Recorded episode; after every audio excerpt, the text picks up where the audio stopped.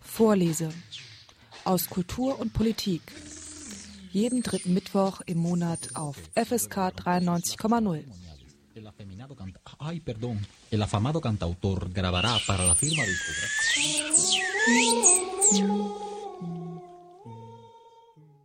Nachdem mit Friedrich Engels im Jahr 1895 der letzte Begründer des sogenannten Marxismus verstorben war, stellte sich für die Arbeiterbewegung die Frage, wie weiter. Doch der Kapitalismus trug seinen Teil dazu bei, dass keine Ruhe einkehrte und keine Gerechtigkeit. Im Gegenteil, das neue Jahrhundert entwickelte sich zunehmend kriegslüsternd. Deutschland träumte nach der Reichsgründung 1871 von einem Platz an der Sonne. 1914 schließlich zogen sie in den Ersten Weltkrieg. Der Imperialismus agierte kriegerisch und nicht mehr nur rhetorisch. Die Arbeiterbewegung vollzog eine 180-Grad-Wende. Die erstarkte SPD einigte sich auf einen Burgfrieden und gab sich auf einmal nicht mehr nur internationalistisch.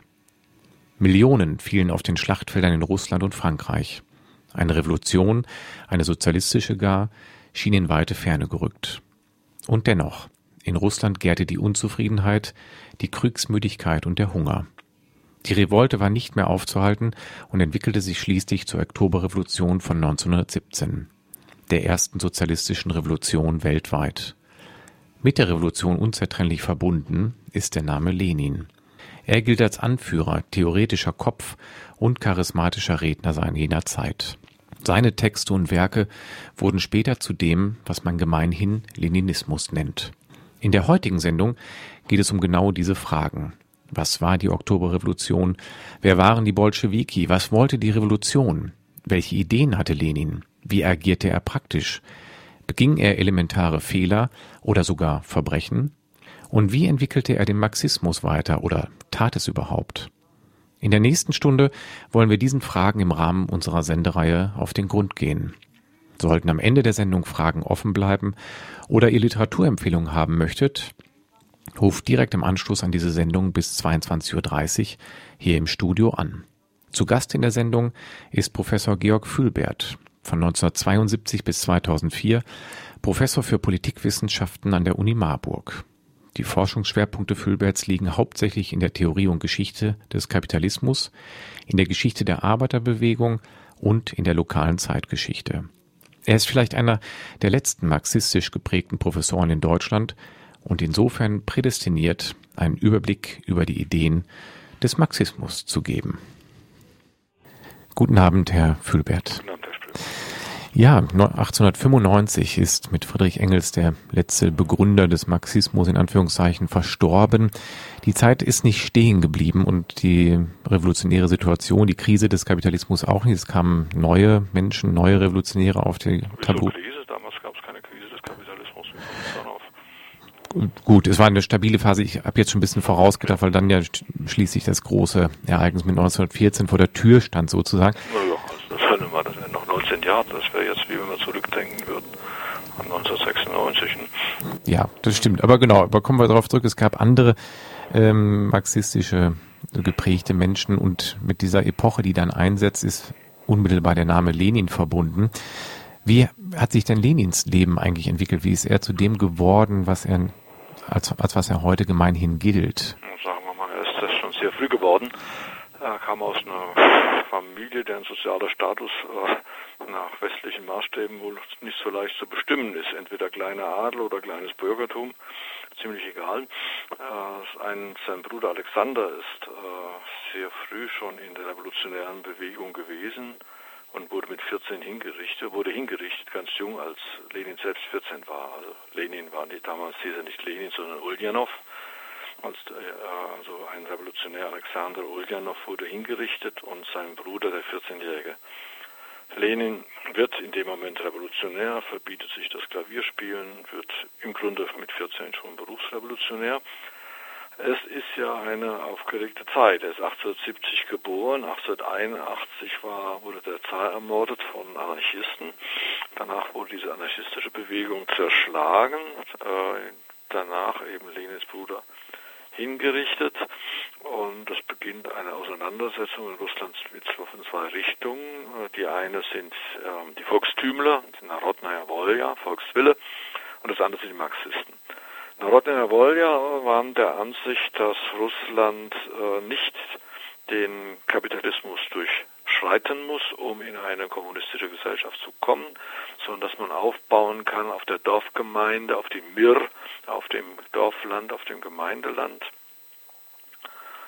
Und diese, auf diese Weise kommt man sozusagen an dem Kapitalismus vorbei. Die Marxisten, Sozialdemokraten, wie sie damals hießen, unter der Führung des Georgi Plechanow, das war sozusagen der russische Kautsky, waren der Ansicht, nein, Russland ist noch nicht eine voll entwickelte kapitalistische Gesellschaft. Äh, wir stehen am Anfang noch und Russland muss die kapitalistische Gesellschaft erst noch durchschreiten, steht vor bürgerlichen Revolutionen, bevor an eine sozialistische Revolution zu denken ist. Lenin im Prinzip auf der Position der Letzteren. Aber er studiert den äh, russischen Kapitalismus, die russische Gesellschaft, ist inzwischen als Revolutionär auch schon verbannt worden, aber 1899 erscheint legal in Petersburg äh, seine große ökonomische Untersuchung, die Entwicklung des Kapitalismus in Russland. Und da kommt er zum Ergebnis, Russland ist schon ein kapitalistisches Land, wenn auch kein hochentwickeltes, aber ein kapitalistisches Land. Insofern ähm, wird bürgerliche Revolution und sozialistische Revolution nicht so weit auseinander liegen, wie die anderen Marxisten, also wie Plechanow, sich das gedacht haben. Man kann sich schon vorstellen, dass Russland in einer vorrevolutionären Situation äh, sich befindet, was sich ja bewahrheitet hat. Denn 1905 bricht dann die russische, erste russische Revolution aus. Also ab 1899 weiß Lenin, dass man in Russland ähnlich, nicht gleich, aber ähnlich operieren kann wie in den hochentwickelten kapitalistischen Ländern, nämlich in einer kapitalistischen Gesellschaft. Warum konnte sein Buch denn in einer so repressiven Zeit legal erscheinen in Russland? Das war so dick, dass der Zensor wahrscheinlich gedacht hat, liest sowieso kein Schwein. Weil das Marxische Kapital ist ja auch legal. Es ist sehr früh ins Russische übersetzt worden und erschien auch legal. Es gab sogar eine Richtung, die sogenannten legalen Marxisten in Russland. Das waren zum Teil Liberale, die Kadetten, die konstitutionellen Demokraten, Kadett hieß konstitutionelle Demokraten, das waren Liberale, die das Marxische Kapital ziemlich dufte fanden, weil da ja dargelegt wurde, wie der Kapitalismus funktioniert und einen funktionierenden Kapitalismus wollen sie in Russland auch haben. Also insofern war der Marxismus in Russland nicht die Hauptgefahr. Die Hauptgefahr waren die Volkstümler. Ja, zumal die eben auch äh, mit Bomben operiert haben. Ne? Einfach mal so einen Zahn umzubringen, das ist ja keine Kleinigkeit. Das war der Hauptfeind. Und Sie hatten es eben schon erwähnt, diese Volkstümler hatten im Prinzip die Theorie, die theoretische Grundlage, die sind von einer bäuerlichen Gesellschaft ausgegangen, ja. die sofort in den Sozialismus übergeht. Hatten die auch eine starke Basis, äh, die äh, das war dann später die Partei der Sozialrevolutionäre, ihre Nachfahren, die haben ja dann den ersten russischen Minister, den Ministerpräsidenten Kerensky aufgestellt in der nach der Februarrevolution. Aber das ist eine andere Sache, da kommen wir später dazu. Und es war eine Sozialrevolutionärin, die ja dann 1918 ein Attentat auf Lenin ähm, äh, verübt hat. Und also da ging es also ziemlich hart zu zwischen den Richtungen. Und Sie haben es aber erwähnt, genau in, in Russland gärte die Unzufriedenheit. In Russland gab es so eine revolutionäre Vorabendstimmung, ich weiß nicht, wie man es genau beschreiben soll, aber 1905 gab es im Prinzip schon ein, die ersten Vorwehen einer Revolution dort. Oh, also 1905 haben wir schon eine Revolution. Also die Vorwehen ist das, was vorher passiert. Auch die theoretische Entwicklung. Also Lenin sieht nun, wir sind also 1899, wir sind in einer ökonomisch gesehen in einer vorrevolutionären Situation. Und da stellt sich ja dann die Frage, wer sind die Subjekte in einer solchen vorrevolutionären Situation? Zu den äh, erstmal ist es ein Bauernland, nicht? Äh, zugleich aber gibt es schon ein Proletariat in den Städten, Moskau, in Leningrad auch, und inwieweit, das ist die nächste Frage, die Lenin sich stellt, kann das Proletariat ein Subjekt dieser Revolution sein? Das ist eine alte Frage, nicht? Also Marx hat 1844 in seiner Einleitung zur Hegelschen Rechtsphilosophie das Proletariat entdeckt, aber das war eine, äh, eine geschichtsphilosophische Konstruktion. 1847 im Elend der Philosophie schrieb Marx, ja, man muss unterscheiden zwischen einer Klasse an sich und einer Klasse für sich. Eine Klasse an sich ist einfach eine empirische Tatsache. Nicht? Kann man statistisch feststellen, wie viele Arbeiter gibt es, oder man kann es ökonomisch machen, wie viele Leute äh, erzeugen Mehrwert, das sind dann die Proletarier. Aber das sind ja alles ökonomische, statistische und statistische Aussagen, noch keine politische. Die Frage ist, und das ist die nächste Frage von Marx gewesen, eine Klasse für sich. Eine Klasse für sich ist eine, die ihre Stellung in der Gesellschaft erkannt hat und danach enthandelt.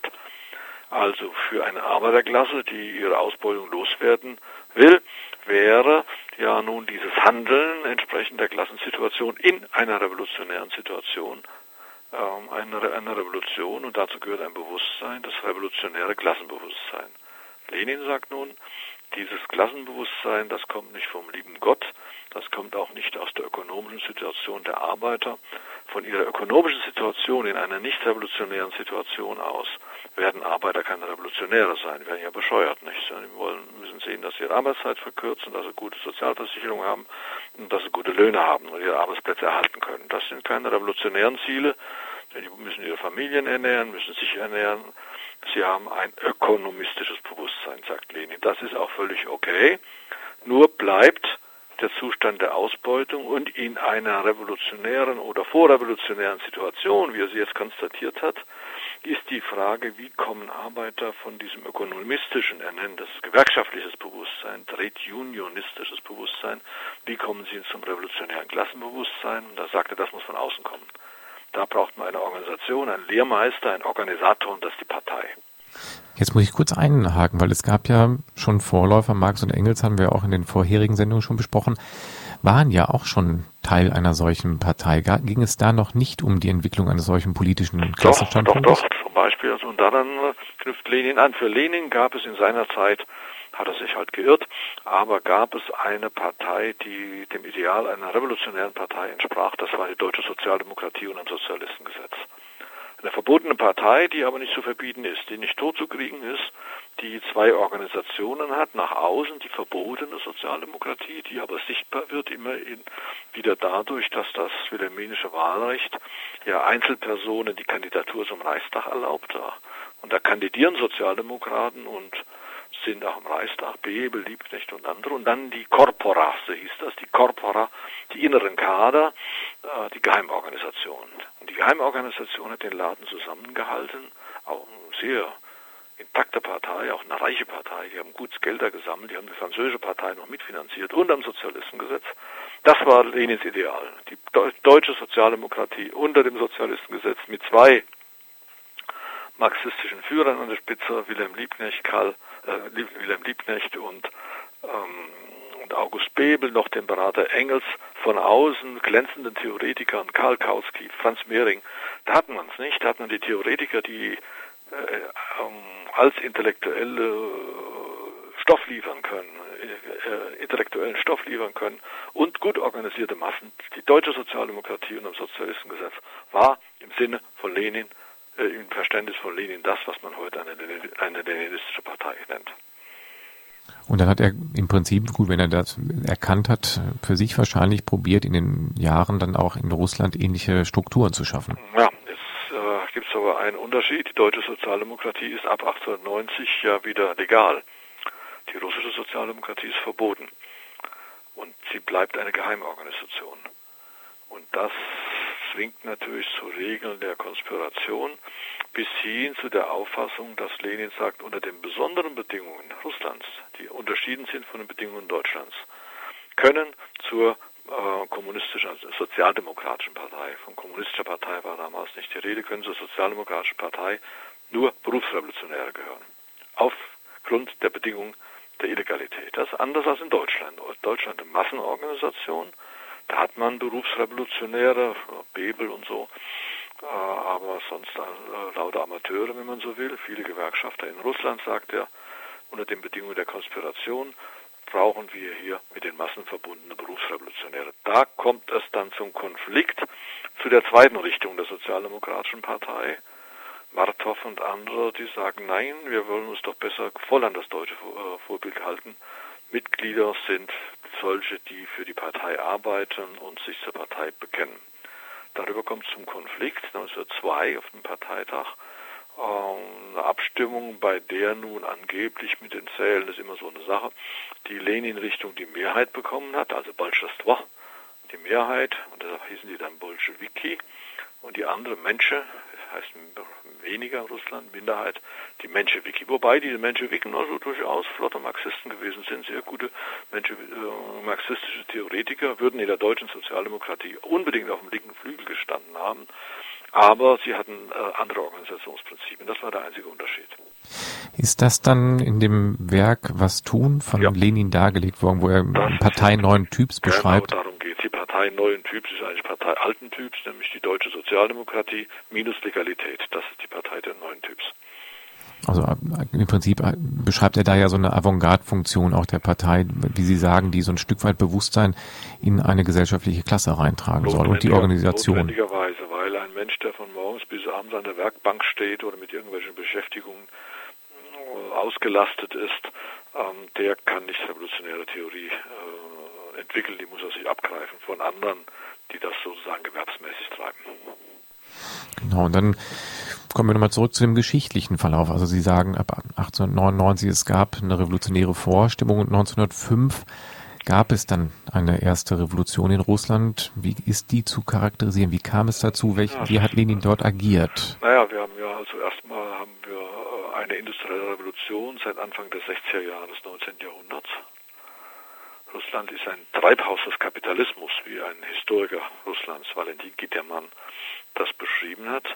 Und in dieser Revolution von 1905, also vorangegangen war ein verlorener Krieg, der Krieg gegen Japan 1904, 5.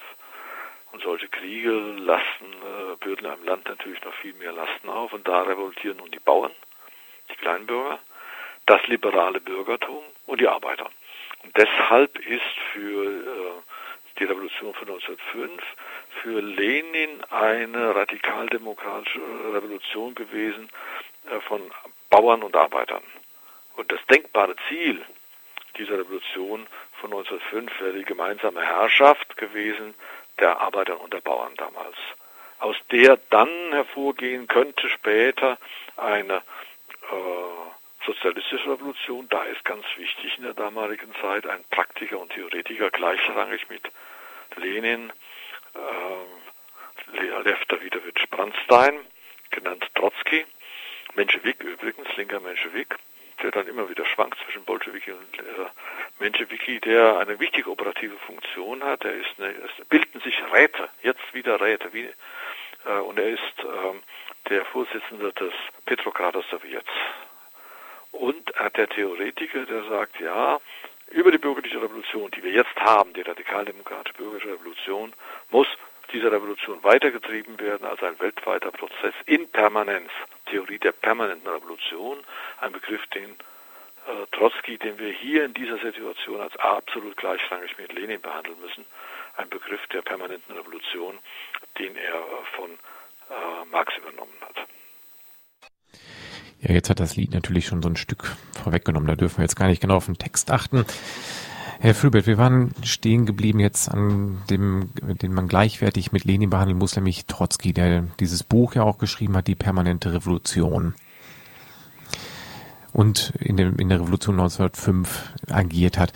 Wie hat er sich die Revolution denn als permanente Revolution vorgestellt? Er würde gesagt haben wie Marx, ganz einfach wie Marx, nicht? Also wir haben den Kapitalismus der bürgerlichen Revolution hervorgebracht hat. Aus der bürgerlichen Revolution wird die bürgerliche Gesellschaft hervorgehen, aus der bürgerlichen Gesellschaft die sozialistische Revolution und die nicht nur in einem Land, sondern wie später hätte man wahrscheinlich gesagt, in einer Kettenreaktion weltweit. Genau, und dann, wie ist das mit der Revolution 1905 weitergegangen? Man genau. weiß ja jetzt aus den Geschichtsbüchern, das war noch nicht die sozialistische Revolution. Wir machen es noch spannend, die kommt ja später im Verlauf der Sendung. Wie ist es dann. Ja, zunächst mal war es auch nicht die bürgerliche Revolution, denn sie wurde ja niedergeschlagen. Ne? Sie scheitert dann äh, 1906 und es bricht in den Reihen der Revolutionäre eine Depression aus, vor allem unter den Intellektuellen, die dann wieder über ganz Europa zerstreut sind. Da gibt es dann immer wieder Leute, die sagen, wie konnte das passieren? Das muss man dann auch fragen, bis hin zu Menschen, die sagen, ja, Wahrscheinlich haben wir uns halt geirrt. Die Welt ist nicht erkennbar. Wir sind wohl davon ausgegangen, dass wir schon so viel wüssten, um eine Revolution machen zu können. Aber wir wissen, vielleicht ist die Welt gar nicht erkennbar. und sie beriefen sich auf äh, einen Physiker und Philosophen Ernst Mach, Empiriokritizismus, ein Mann, der also die ähm, Erkennbarkeit der Welt angezweifelt hat. Eine alte philosophische Frage, ist die Welt denn überhaupt erkennbar? Und Lenin sieht eine Gefahr, wenn jetzt plötzlich wir alle Skeptizisten werden in der Partei und sagen, wir können nicht handeln, weil wir nicht wissen, ja, dann können wir den Laden zumachen. Und so veröffentlicht er dann ein philosophisches Werk, 1908, Marxismus und Empirokritizismus. Ist die Welt erkennbar? Oh, jetzt muss ich entschuldigen, dass ich korrigierend eingreife, nicht Marxismus, Materialismus und Empirokritizismus, ich ne? sagen, ich habe mich versprochen. Genau. Materialismus, ja, Empirokritizismus. Genau. Materialismus, Empirokritizismus. So ein fetter Wälzer. Wälzer, ich habe ihn nicht gelesen. Ähm, es geht um materialistische Erkennt äh, Erkenntnistheorie. Ist die Welt überhaupt erkennbar? Ja, sagt Lenin, um dann wieder weiter operieren zu können.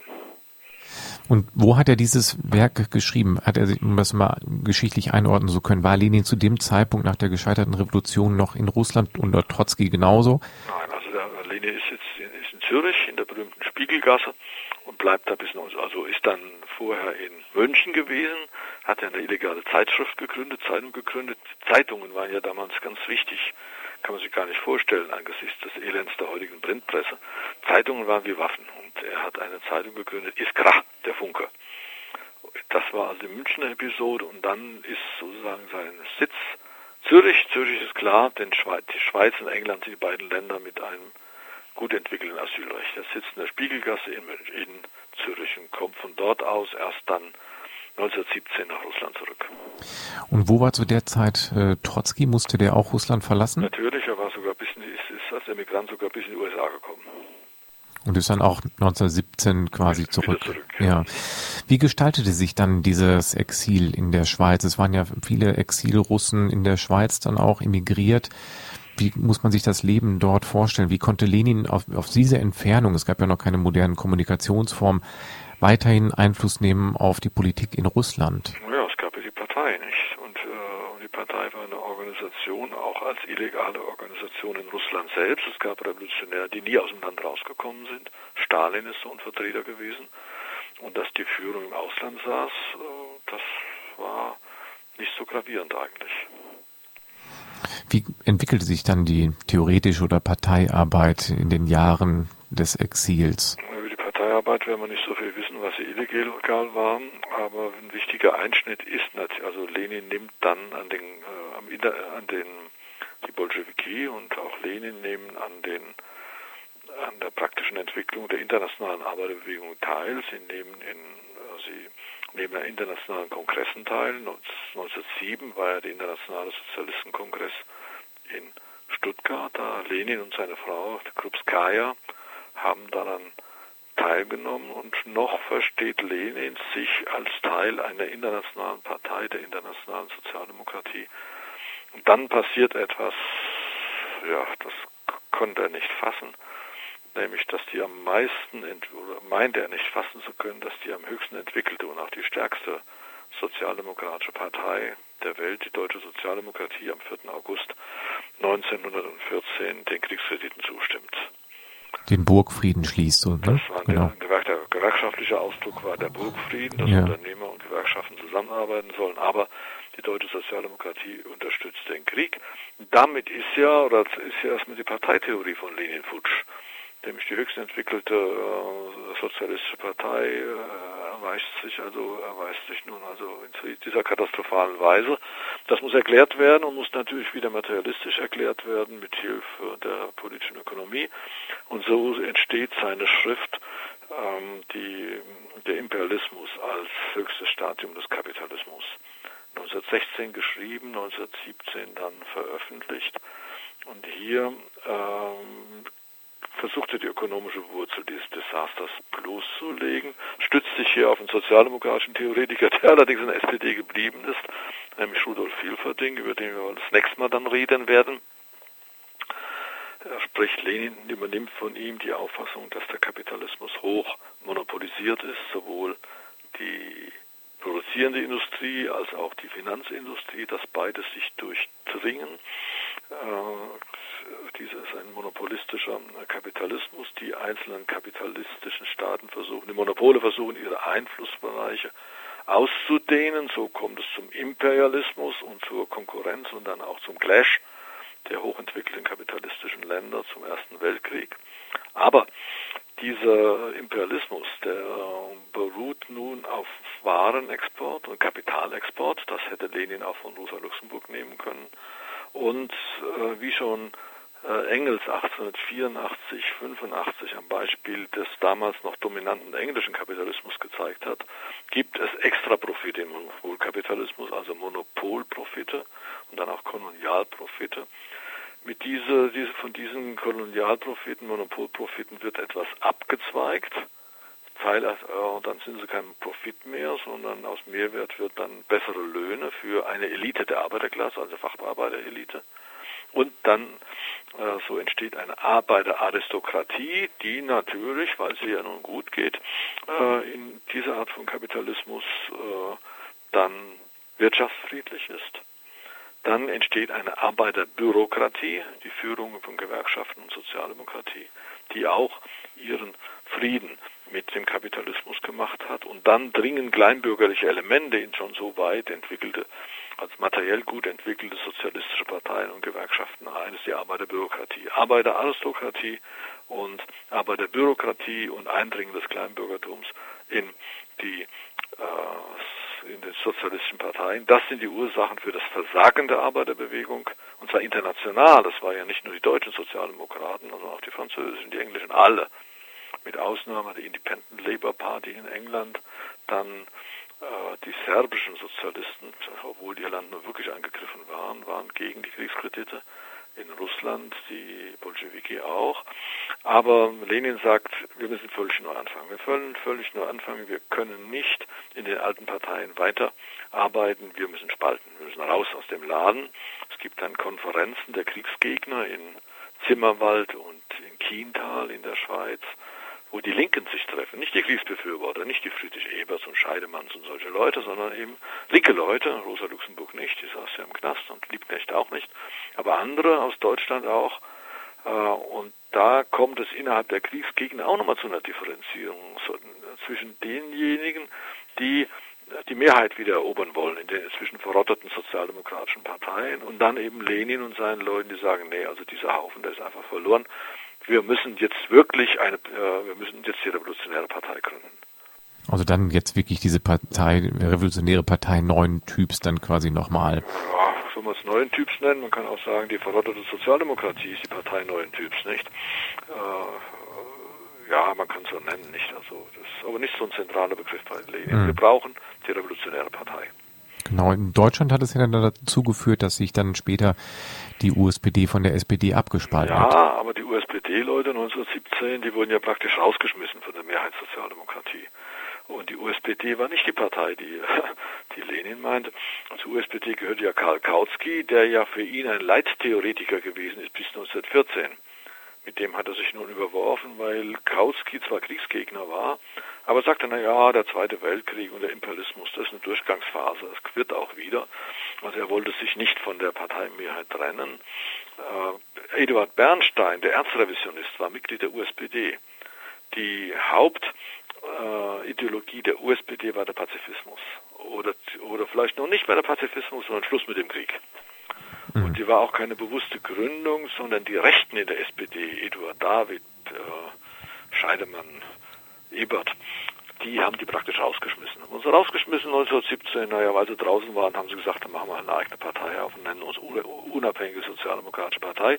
Damit wollte Lenin auch nichts zu tun haben, weil er sagte, jetzt sind wir in unmittelbar einer vorrevolutionären Situation. Jetzt geht es wirklich darum, die Revolution zu machen und da können wir also jetzt nicht mit so einem schlaffen Haufen darum operieren. Er hat sich dann ja auch mit äh, Kautsky theoretisch beschäftigt und ihn Renegat genannt. Ja, das war dann ein bisschen später, also nach der Oktoberrevolution hat Kautsky eine Schrift verfasst, die proletarische Revolution, und wollte nachweisen, weil Russland doch so zurückgeblieben ist und so weiter, dass das eine verfrühte Revolution war. Und da hat nun Lenin endgültig mit ihm gebrochen, äh, mit seiner Schrift Die proletarische Revolution und der Renegat Kautsky. Aber das ist schon wieder was Neues, nicht? Da geht's, da ist schon passiert, da haben wir schon die Oktoberrevolution Und dann kommt es dann weiter voran zur Spaltung äh, der internationalen Arbeiterbewegung nach 1917. Aber wir reden äh, ja jetzt erstmal über eine innere Differenzierung vor 1917 genau. und die, über die Vorbereitung einer Revolution in Russland. Genau, also noch einen Schritt wieder zurück, genau. Also es hat dann dort diese Lenin, wie Sie gesagt haben, hat dann gesagt, nee, das können wir so nicht mehr machen, wir müssen da was Neues machen. Was ist dann Neues entstanden? Na, zunächst mal steht der Krieg äh, und zunächst einmal bricht eine bürgerliche Revolution aus. Wieder eine bürgerliche Revolution, die Februarrevolution in Russland 1917. Lenin sitzt noch im Exil. Und aus der bürgerlichen Revolution geht eine bürgerliche Republik hervor. Äh, von Liberalen, äh, im Grunde eine liberale Regierung, bürgerliche Regierung. Aber zugleich ist das Proletariat jetzt so stark in Russland, dass eine, daneben eine andere Struktur entsteht, die Räte. Die wir ja schon, die Räte müssen wir uns vorstellen wie die Pariser Kommune von 1871, also eine unmittelbare Volksherrschaft. Die sind dann 1905 schon wieder entstanden und dann niedergeschlagen worden natürlich und entstehen wieder neu im Februar und März 1917 mit dem Monat ist es ein bisschen kompliziert, weil wir es ja hier mit zwei Kalendern zu tun haben, mit dem gregorianischen und julianischen. Russland wird noch nach dem gregorianischen gerechnet. Und es entstehen wieder Sowjets. Sowjet ist nichts anderes als Ratsräte. Und wieder, Herr Trotzki ist wieder da und ist wieder der Vorsitzende des Petrokrates-Sowjets. Lenin äh, muss erstmal nach Russland kommen. Wie komme ich nach Russland aus der Schweiz, wenn Krieg ist? Da gibt es dann die berühmte Geschichte, dass die Führung der Bolschewiki äh, von der deutschen, vom deutschen Militär, also vom, vom Kaiserreich, das Erlaubnis bekommt, durch Deutschland hindurch zu fahren äh, nach Russland äh, im plombierten Wagen und auch noch ein bisschen Geld dafür bekommt. Und Lenin hat das angenommen, weil natürlich die kaiserliche Regierung Interesse an, der Schwächung Russlands hat und am Sturz des Zaren beziehungsweise auch der neuen bürgerlichen Regierung, denn die neue bürgerliche Regierung in Russland war ja Kriegsteilnehmer an der Seite der Entente. Sie setzte den Krieg fort. Und das Deutsche Reich hatte natürlich ein Interesse daran, dass diese Regierung auch gestützt hat. Also hat sie, hat sie Bolschewiki äh, unterstützt und die haben die Hilfe auch angenommen. Lenin kommt nach Russland im April und sie ist sehr unzufrieden mit seiner bolschewistischen Partei. Es entsteht, entsteht jetzt das, was eine Doppelherrschaft nennt. Einmal die bürgerliche Regierung, die weiter den Krieg führt. Zweitens dann die Räte. In den Räten sitzen nicht nur Bolschewiki, sondern auch andere, auch Sozialrevolutionäre. Die Sozialrevolutionäre Partei selbst aber stellt den Ministerpräsidenten dann äh, Kerensky, also eine ganz komplizierte Sache, Liberale und Sozialrevolutionäre. Es entsteht eine Doppelherrschaft, einerseits die Räte und andererseits die bürgerliche Regierung. Und Lenin kriegt einen dicken Hals, als er sieht, dass die Bolschewikis sich mit dieser Doppelherrschaft abfinden er, auf dem Bahnhof noch. Er wird ja mit dem berühmten Panzerwagen abgeholt. Äh, statt sich da groß bejubeln zu lassen, hält er erstmal eine Rede und veröffentlicht die Aprilthesen. Und die Aprilthesen lauten Schluss mit der Doppelherrschaft. Wenn wir diese Doppelherrschaft bestehen lassen, dann kommt es zur Gegenrevolution. Dann werden die Räte niedergeworfen und dann kommt der weiße Terror. Wir müssen an die Macht. Ja, dramatische Musik für ein dramatisches historisches Ereignis. Lenin ist mit dem Panzerwagen in Russland angekommen und ja, hält ja, diese mit dem Zug, ja, Zug. genau, mit dem, mit dem pompierten Zug angekommen und äh, verkündet, wie Sie sagen, die Aprilthesen und sagt, die Doppelherrschaft muss aufgehoben werden, sonst werden die Räte platt gemacht. Ja, folgt im Grunde der äh, obwohl er in vielen Fragen, auch in der Parteitheorie ja mit also Rosa Luxemburg über Kreuz war, äh, verfolgt er das Muster, das sie auch als verfolgt hat, schon seit 1908, 1910. Erst einmal Massendemonstrationen, dann Generalstreik, dann Revolution. So muss es vorangetrieben werden und äh, es gelingt ihm mühsam, mühsam, die Bolschewiki auf diesen Kurs zu bringen. Es gibt eine Offensive der Bolschewiki, große Massenbewegung in den, im Juli 1917, die scheitern dann. Also sie kommen nicht durch. Und da werden die Bolschewiki illegalisiert. Lenin muss fliehen, er flieht nach Finnland äh, und es droht jetzt die Konterrevolution. Jetzt ist Finnland, sitzt da im Heuhaufen sozusagen da in äh, Finnland wieder im Exil, während der Revolution im Exil und schreibt seine berühmten Briefe aus der Fremde. Das heißt, er leitet die Partei wieder aus der Fremde und er macht dann wieder eine große theoretische Ausarbeitung, äh, denn für ihn ist jetzt die Entscheidungs, der Entscheidungskampf gekommen. Äh, Äh, und da macht man sich auch mal Gedanken, was soll denn werden nach der Revolution. Und da schreibt er seine große Schrift über den Staat, Staatenrevolution. Der besteht, diese Schrift besteht darin, dass er alles, was Marx und Engels bis dahin über den Staat geschrieben haben, zusammenstellt und Schlussfolgerungen darauf zieht und sagt, ja, es geht jetzt um den Kampf um die Staatsmacht. Wir müssen den Staat erobern. Wir müssten mit der Staatsmacht die Gesellschaft umkrempeln und damit aber den Staat zugleich selbst. Eroberung des Staats ist zugleich seine Zerschlagung. Aus dem bürgerlichen Apparat, aus dem halb aus dem absolutistischen Apparat muss ein Machtorgan des Proletariats werden, das nicht keine starke Repression mehr haben wird, weil das schon die Herrschaft äh, der Mehrheit über die Minderheit sein wird. Das ist ein großes Buch über den Staat, 1917 geschrieben, 1918 nach der Revolution dann veröffentlicht. Es gibt da ein Vorwort, wo er sagte, ja, ich habe das vor der Revolution geschrieben, können es aber dann nicht mehr rausgeben. Denn ich hatte ein bisschen was anderes zu tun. Es ist natürlich sehr viel äh, schöner, über die Revolution zu machen, als über die Revolution zu schreiben. Dann spitzt sich das weiter zu. Lenin sieht, diese bürgerliche Republik ist ja auch nur ein Schwebezustand. Das wird nach rechts gehen, dass die, die zaristischen Generäle werden wieder, äh, werden wieder kommen. Jetzt werden wir entweder eine Diktatur haben, eine Militärdiktatur oder die Revolution. Er kehrt dann illegal nach Russland zurück, lebt im Verborgenen, muss man sich so vorstellen. Es tagt nun ständig diese, äh, das Machtorgan ähm, ist ja der, der Sowjet, von Petersburg. Es wird ein allrussischer Sowjetkongress einberufen für November, also nach dem julianischen Kalender äh, November 1917, nach dem gregorianischen Oktober. Äh, und Lenin gibt sozusagen Anweisungen, beschwört seine Genossen, wir müssen die Macht ergriffen haben, bevor dieser Kongress eröffnet wird, um dann diese Macht in die Hände des Kongresses zu legen. Es gibt viele Zettel sozusagen, Briefe, die an das äh, Zentralkomitee schreibt, man merkt also fast, äh, fast hysterischer Ton, also wirklich ständig schreibt er seine Zettel und peitscht die praktisch in die Revolution rein. Und dann haben wir den Exekutor, das ist also Trotzki, es gibt ein militärrevolutionäres äh, Komitee. Dieses militärrevolutionäre Komitee, ein bewaffnetes Organ der Partei, äh, stürmt dann Anfang November, 6. November 1917, das Winterpalais in Petersburg, Petrograd, äh, und setzt die Minister fest. Und dann, als der Kongress eröffnet wird, der allrussische Sowjetkongress, kann dann mitgeteilt werden, ja, die Regierung ist abgesetzt, die bürgerliche Regierung ist abgesetzt. Und dann taucht Lenin auf, auf dem Kongress, der mit einer Perücke, es gibt ein Bild von ihm mit Perücke, Perücke mit Perücke hat er illegal gelebt, jetzt ohne Perücke, plötzlich steht er am, Mikro, am, am Mikrofon, hatten sie wohl noch gar nicht, am Pult und sagt so ein paar einfache Sätze, wir beginnen jetzt äh, mit der Grundlegung des sozialistischen Aufbaus. Also wir sind ganz am Anfang. Das ist die Machteroberung, das ist die berühmte Oktoberrevolution die dann aber erst beginnt. Denn zunächst mal hatten wir ja nur so ein Gebäude genommen, nicht so Winterpalais auch. Und die Regierung ist abgesetzt. Und indem die Regierung abgesetzt ist, ist dann nun äh, ja, ein Vakuum entstanden, ein Machtvakuum. In dieses Machtvakuum treten die Sowjets ein. Es wird ein Rat der Volkskommissare gebildet, der Volksbeauftragte, Volkskommissar, das ist die Regierung, eine Räteregierung. Der Vorsitzende dieser Räteregierung ist Lenin. Ja, was unterscheidet aber einen Putsch von einer Revolution? Zunächst kann man das ja als einen Putsch bezeichnen, nicht? Äh, und tatsächlich, damit haben wir noch nicht die Oktoberrevolution, denn damit beginnt sie. Denn jetzt muss diese Revolution sich eine Massenbasis erstmal schaffen. Es werden Wahlen ausgeschrieben zu einer Konstituante, zu einer konstituierenden Versammlung.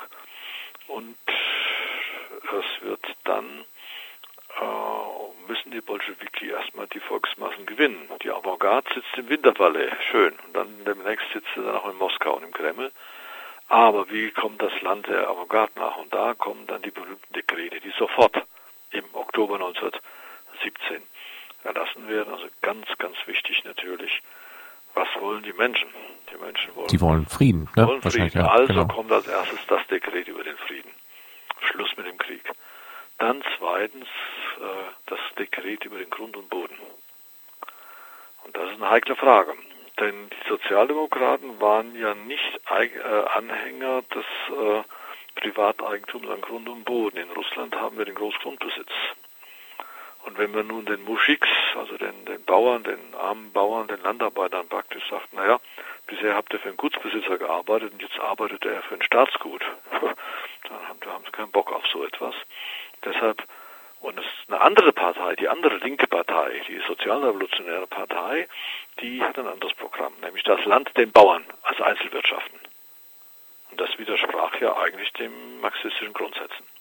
Genau, also weil das ja im Privateigentum bleiben würde oder das Privateigentum ja. erstmal herstellen würde für die einzelnen Bauern. Und genau das verkündet in dem Augenblick, da die Bolschewiki an der Macht sind, verkünden sie das. Das Land den Bauern. Als Einzelwirtschaften. Und daraufhin verlassen die Bauern dann in hellen Haufen die Armee, die zaristische Armee bricht zusammen, damit brechen aber auch die, die, die Repressionsorgane des Staates zusammen, die Bauern gehen nach Hause und holen sich ihr Land. Durch diese beiden Dekrete dieses Land über den, das Dekret über den Frieden, das Dekret über den, das Dekret über den Boden gewinnen die Bolschewiki eine Macht, äh, die, äh, ihre Massenbasis. Aber das sind erstmal Dekrete. Jetzt muss erstmal der Krieg beendet werden. Dann die Russen, die, die, russische, die russischen Revolutionäre bieten äh, dem Deutschen Reich Friedensverhandlungen an. Es kommt zu Friedensverhandlungen in Brest-Litovsk und das Deutsche Reich macht einen ganz üblen Diktatfrieden die Bolschewiki wollen erst nicht mitmachen und als sie dann die Verhandlungen abbrechen, die sind in einer ähnlichen Situation wie jetzt die Syriza-Regierung da in Griechenland. Äh, sie sagen, das können wir nicht unterschreiben. Äh, daraufhin marschiert die Deutschen einfach weiter.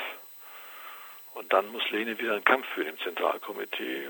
Trotzki war der Ansicht, äh, fragt den Begriff des revolutionären Defetismus, also dann müssen wir eben die Kriegsniederlage hinnehmen äh, und einfach weiterkämpfen bis zum Sieg oder bis zum Ende. Und Lenin sagt, stopp, nein, wir müssen den Friedensvertrag annehmen, den Kapitulationsfrieden praktisch. Damit hat er den Frieden erst hergestellt.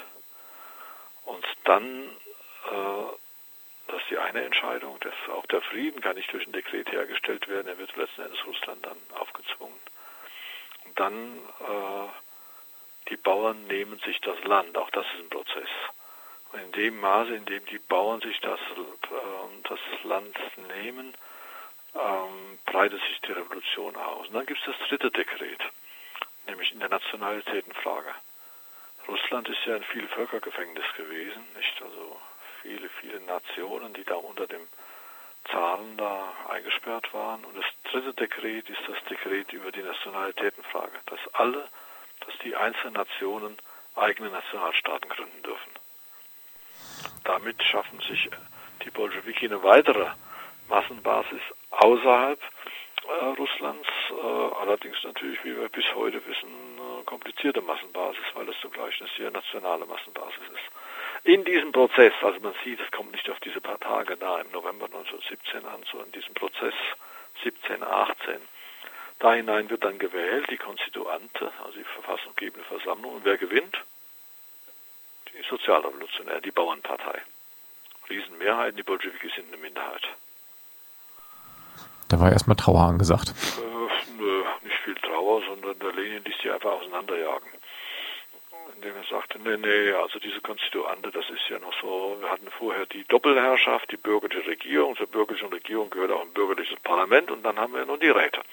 Und die Räte haben nun die Minister inhaftiert, haben die Exekutive übernommen, haben die Exekutive dazu benutzt, Frieden herzustellen, die befreiten Nationen, die, die unter Knecht gedrückten Nationen zu befreien und den Bauern äh, Land zu geben, wenngleich mit dem Programm, verrückt nicht, also die Bolschewiki übernehmen das Agrarprogramm der, äh, der Sozialrevolutionäre und konsequenterweise gewinnen die Sozialrevolutionäre, weil die Bauern das Original wählen, nicht die Kopie. Aber, sagt Lenin, äh, Während wir das gemacht haben, am Anfang dieses Prozesses ist diese Konstituante gewählt worden, die gibt jetzt eine Zusammensetzung wieder, die gar nicht mehr der jetzigen Stimmung im Volk entspricht. Außerdem, wir können keine Doppelherrschaft äh, gebrauchen, das ist viel zu gefährlich angesichts der Bedrohung von außen, denn inzwischen haben die ehemaligen militärischen Verbündeten Russlands den Krieg gegen Russland geführt. Durch das Dekret über den Frieden ist ja nun Russland aus der Entente, aus dem Kriegsbündnis gegen Deutschland ausgeschieden. Und damit wird es zum Feind für Paris und Moskau und äh, für Paris und London und für die USA. Deren Truppen marschieren nun auch ein. Und da sagt Lenin, wir sind im Kriegszustand und wir brauchen hier keine Doppelherrschaft. Die Konstituante ist noch so ein, ein Wurmfortsatz der alten Doppelherrschaft. Also die schaffen wir mal ab. Er lässt sie mit Militär auseinanderjagen. Scharf kritisiert von Rosa Luxemburg. Und damit ist Russland dann zum Rätestaat geworden. Also dann im Prinzip das, was dann später Union der sozialistischen Sowjetrepubliken wurde. Das war ja später, aber später. genau, aber ähm, genau, also dann war es im Prinzip eine Sowjetregierung mit verschiedenen dezentralen und auch zent einem zentralen ja, das Sowjet. war zunächst mal eine Sowjetregierung für Russland und später schließen die sich zusammen mit den anderen Sowjetrepubliken 1923, 24 da. Ist Lenin aber nicht mehr, da war er schon schwer krank. Genau, aber diese revolutionäre oder diese konterrevolutionäre Situation, die Lenin beschreibt, die war ja nun wirklich auch direkt lebensbedrohlich für den Staat, weil ja. da sofort eigentlich ähm, Widerstand geleistet werden musste gegen äh, Gruppen und Gruppierungen, die die alte Macht wiederherstellen wollten. Ja, man braucht eine Armee, nicht? Und jetzt äh, aus, aus der zaristischen Armee wird jetzt die Bauern, die Bauern haben die zaristische Armee äh, zu verlassen, um sich das Land abzugreifen. Jetzt muss man ihnen allerdings sagen, so, so, jetzt habt ihr das Land, jetzt kommen übrigens wieder die zaristischen Generäle. Also es war ein richtiger Territorialkrieg geführt wird, geführt wurde. Jetzt, liebe Bauern, müsst ihr euer Land verteidigen. Wenn ihr keine Armee bildet, dann könnt ihr das mit dem Land gleich vergessen. Und so entsteht dann die Rote Armee. Unter Führung von des Kriegskommissars Vitali Trotzki. Ja, genau, da hat Trotzki also wieder eine entscheidende Rolle eigentlich auch in der Revolution dort gespielt. In der damaligen äh, Zeitungsliteratur oder so, oder auch wenn man Rosa Luxemburgs Schrift Die russische Revolution, die sie im Gefängnis geschrieben hat, äh, liest, sind immer zwei Namen, Lenin und Trotzki. Mhm. Und wie kam es dann dazu, dass in der heiklen Situation, man kann es ja nicht anders beschreiben, es gelang quasi diese sozialistische Revolution zu stabilisieren oder die, ja, also ähm, ja, das aufzubauen, mit dem Aufbau gleichzeitig zu beginnen, während man sich gegen das Alte wehrt? Im Aufbau war erstmal nicht viel. Ne? Es war auch erstmal nur Hunger. Die Menschen haben Hunger. Sprich, es gibt Kannibalismus zum Teil. Menschen haben Menschen gegessen, weil sie nichts mehr zu essen hatten. Die Fronten gingen hin und her und, und es kommt dann schon der erste Konflikt zwischen den Bolschewiki und den Bauern. Jetzt haben die Bauern ihr Land und jetzt äh, verteidigen sie es ja auch mit der Waffe. Aber die Städte müssen ernährt werden, die Truppen müssen äh, ernährt werden und so kommen dann schon wieder bewaffnete Gruppen des Staates in die Dörfer und nehmen Nahrungsmittel weg, um die Städte zu ernähren. Das ist der sogenannte Kriegskommunismus damals. Der Kriegskommunismus, das heißt, von Aufbau einer Wirtschaft kann man da nicht reden. Es geht wirklich ums nackte äh, Überleben und da wird requiriert. Also dass die, die bewaffneten Bolschewiki requirieren Nahrungsmittel auf dem Land und da beginnen natürlich schon erste Entfremdungserscheinungen nicht zwischen der Massenbasis, der bäuerlichen Massenbasis und der bolschewistischen Partei.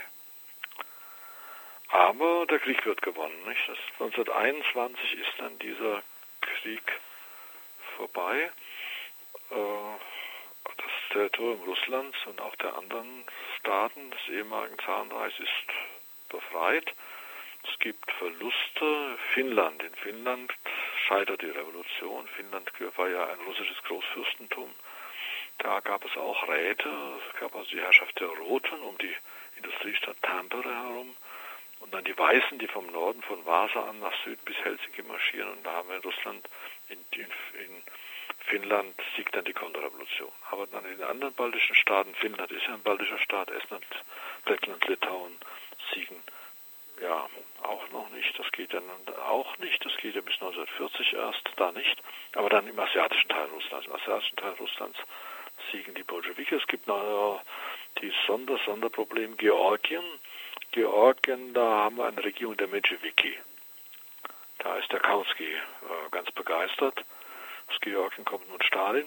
Und 1921 mit militärischer Gewalt wird dann die äh, menschewistische Regierung in Georgien erstmal abgesetzt. Also das ist ein langer Prozess, aber 1921 haben wir dann mit Ausnahme der Staaten, die bürgerlich bleiben, die baltischen Staaten und Finnland, haben wir nun sozialistische Regierung, Sowjetregierung, die dann 23, 24 dann zusammenschließen, sich zum ähm, zur Union der sozialistischen Sowjetrepubliken, aber jetzt ist das Land mal kaputt. Es ist einfach kaputt. Man muss sich das, kann man sich das, ähnliche Situation wie nach dem Überfall Hitler-Deutschlands nach 45 dann auch noch. Und es stellt sich die Frage, kann man auf dieser Basis denn überhaupt den Sozialismus aufbauen? Von Sozialismus kann eigentlich gar nicht die Rede sein. Also das Land ist im Eimer. Und da ist die letzte theoretische Leistung von Lenin. Ja, und dann kommt ja Hauptereignis war ja nicht in Petrograd. Also in Petrograd so ein paar Leute da äh, einen Palast stürmen. Naja Gott, das können sie auch hier machen, können auch bei Gelegenheit mal einen Bahnhof besetzen. Nee. Ähm, wichtiger ist der Prozess, der danach kommt und das wichtigste Ereignis in der Revolutionsgeschichte des 1917, 18 ist nicht der Sieg der Oktoberrevolution, sondern der Nicht-Sieg der sozialistischen Revolution im Westen. Denn der Sieg des Sozialismus in den höchst entwickelten Kapitalistenstaaten war die Geschäftsgrundlage für alle Aussichten, die äh, der Sozialismus in Russland haben sollte am sofort 1917 erklärt Lenin, über ein kurzes wird unser Genosse Karl Liebknecht in Berlin die Revolution ausrufen. Und darauf haben Sie ja gesetzt, dass im ja, Prinzip Deutschland anders. wirklich genau als hochentwickelter Staat dazukommt. Ne? Und äh, Karl Kaus, äh, Quatsch, Karl Kautsky, Karl Liebknecht macht das und das Ergebnis ist bekannt. Die Oktoberrevolution findet in Deutschland nicht statt, die Novemberrevolution scheitert. Und damit ist natürlich im Grunde die Oktoberrevolution gescheitert. Die Oktoberrevolution gescheitert als ein Vorgefecht der proletarischen Revolution in den höchst entwickelten kapitalistischen Ländern. Also das ist so, wenn Sie eine Eisenbahn haben und da hängt ein Waggon dran und der Waggon wird von der Eisenbahn durch die Gegend geschleppt und jetzt bricht plötzlich auf dem Waggon eine Revolution aus. Äh, das ist völlig unbedeutend. Wichtig ist, was auf der Lok passiert. Und da koppelt sich die Lok ab und fährt weg und der Wagen bleibt stehen. Das war Russland. Ja. Und das muss dann, da entwickelt Lenin dann die Theorie der Atempause. Er sagt, wir sind in einem revolutionären Prozess, aber jetzt im Westen ist es erstmal Ruhe. Und da müssen wir eine Lösung für uns finden, bis die im Westen zur Besinnung kommen. Und da entwickelt er die sogenannte neue ökonomische Politik. Und zu der kommen wir jetzt leider Herr Fulbert Angli, angesichts der Zeit ähm, schaffen wir das gar nicht mehr, weil ich gerne noch einmal zum Abschluss der Sendung ähm, kurz nochmal Literaturempfehlungen geben möchte und einen Ausblick geben möchte auf die kommenden Sendungen. Also zu dem Themenkomplex, man merkt, man kann da wesentlich länger noch drüber sprechen. Lenin, Leninismus und die Oktoberrevolution. Da bieten sich in erster Linie die Texte von Lenin an. Wir haben einige in dieser Sendung vorgestellt, die man antiquarisch noch bekommt. Gibt es da von Ihnen so eine Literaturempfehlung, wo Sie sagen, ein Werk, damit kann man einsteigen? Von Lenin? Von Lenin? Ja, es kommt darauf an, wie viel Zeit Sie haben. Ne? Wenn Sie viel Zeit haben, beginnen Sie mit dem dicken Buch Die Entwicklung des Kapitalismus in Russland. Äh, wenn Sie sich für die Parteitheorie interessieren, braucht man was tun. Äh, als ökonomisches Hauptwerk dann Broschüre eigentlich nur, das, ich glaube, damit muss man halt dann doch anfangen, ähm, der Imperialismus als höchstes Stadium des Kapitalismus und Staatenrevolution. Also nehmen wir, lassen wir mal die Entwicklung des Kapitalismus in Russland weg. Da hätten wir dann also was tun. Äh, die Imperialismusschrift und Staatenrevolution, das sind drei Broschüren, maximal 300 Seiten. Und zur Geschichte der russischen Revolution natürlich also Leo Trotsky, Geschichte der russischen Revolution oder die russische Revolution. Das ist, äh, Trotzki ist ein hochbegabter Schriftsteller gewesen. Anders als Lenin. Lenin hat Broschüren geschrieben. Also Trotzki wäre eigentlich, also eher als Churchill, der einen Literaturnobelpreis bekommen hat, den hätte er eher Trotzki bekommen sollen. Ja. Also was es eigentlich muss, die äh, russische Revolution von Trotzki muss man lesen. Ja, gut. Dann möchte ich am Ende jetzt noch einmal der heutigen Sendung gern auf die folgenden Ausgaben unserer Sendereihe noch einmal hinweisen, die sich immer am dritten Mittwoch im Monat mit einem weiteren Thema des Marxismus beschäftigen. In allen Sendungen sind Sie, also Herr Füllbert, zu Gast und wird einen Themenaspekt genauer vorstellen. Also jetzt schon einmal die nächsten Monate eintragen und sich vormerken. Im Juni in der Sendung beschäftigen wir uns mit dem marxistischen Theoretiker und Theoretikerin neben Lenin, unter anderem mit Rosa Luxemburg im Juli dann geht es um die Geschichte der sozialistischen Staaten und im August dann der Ausblick, was bleibt vom Marxismus, beziehungsweise was, äh, ja, wie entwickelt sich der, der Marxismus weiter im 21. Jahrhundert. An dieser Stelle möchte ich ganz herzlich Ihnen danken, Herr Füllbert, und freue mich auf die Fortsetzung der Sendereihe. Das beruht auf Gegenseitigkeit. Gut, Dankeschön okay. und noch einen schönen Abend. Gleichfalls. Tschüss. Tschüss.